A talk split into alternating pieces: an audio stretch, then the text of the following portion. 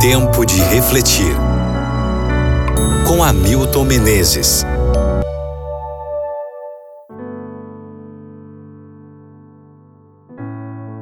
Lucas capítulo 5, versículo 9. Pois ele e todos os seus companheiros estavam perplexos com a pesca que haviam feito. Ambiente de beira-mar. O mar azul e translúcido. Você escuta as ondas em marola quebrando preguiçosamente na praia ou dando tapinhas no casco dos barcos. Sente em seu rosto o ar salgado, um cheiro forte de peixe e restos de peixe. Ao caminhar pela areia grossa, você vê conchas quebradas, barracas abandonadas com areia acumulada à entrada.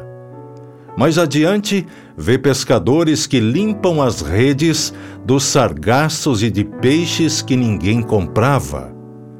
Acabavam de chegar de uma noite de pesca fracassada.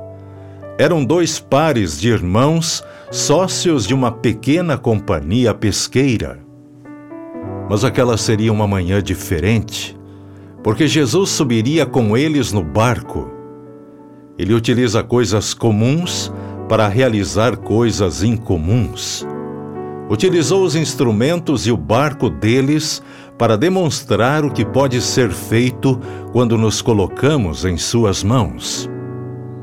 O mundo vê fracasso nas redes vazias. Jesus vê oportunidades. Às vezes, fracassamos justamente onde tínhamos a certeza de que nos sairíamos bem ou em nossa área de maior conhecimento.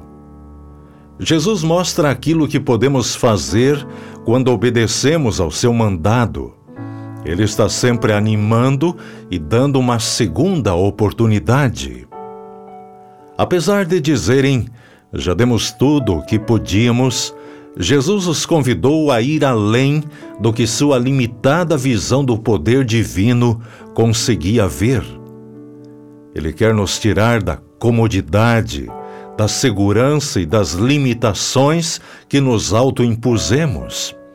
Ele diz: seu potencial é bem maior do que você pensa.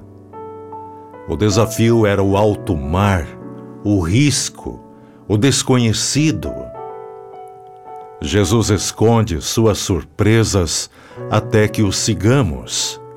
Não havia detector de cardumes as águas do mar não resplandeceram, nem as redes brilharam.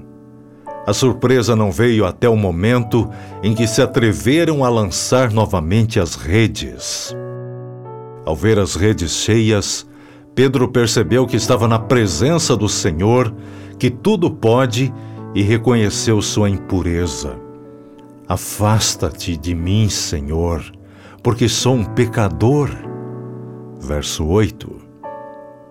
Amigo ouvinte, hoje você estará no seu trabalho fazendo coisas comuns e incomuns e poderá ter um dia banhado pela graça de Deus. Se seguirmos Sua palavra, o dia terá sido de boas surpresas. Por que não convidar Jesus a entrar no seu barco hoje? Vamos orar. Grande Deus e Pai, Obrigado por tua graça maravilhosa.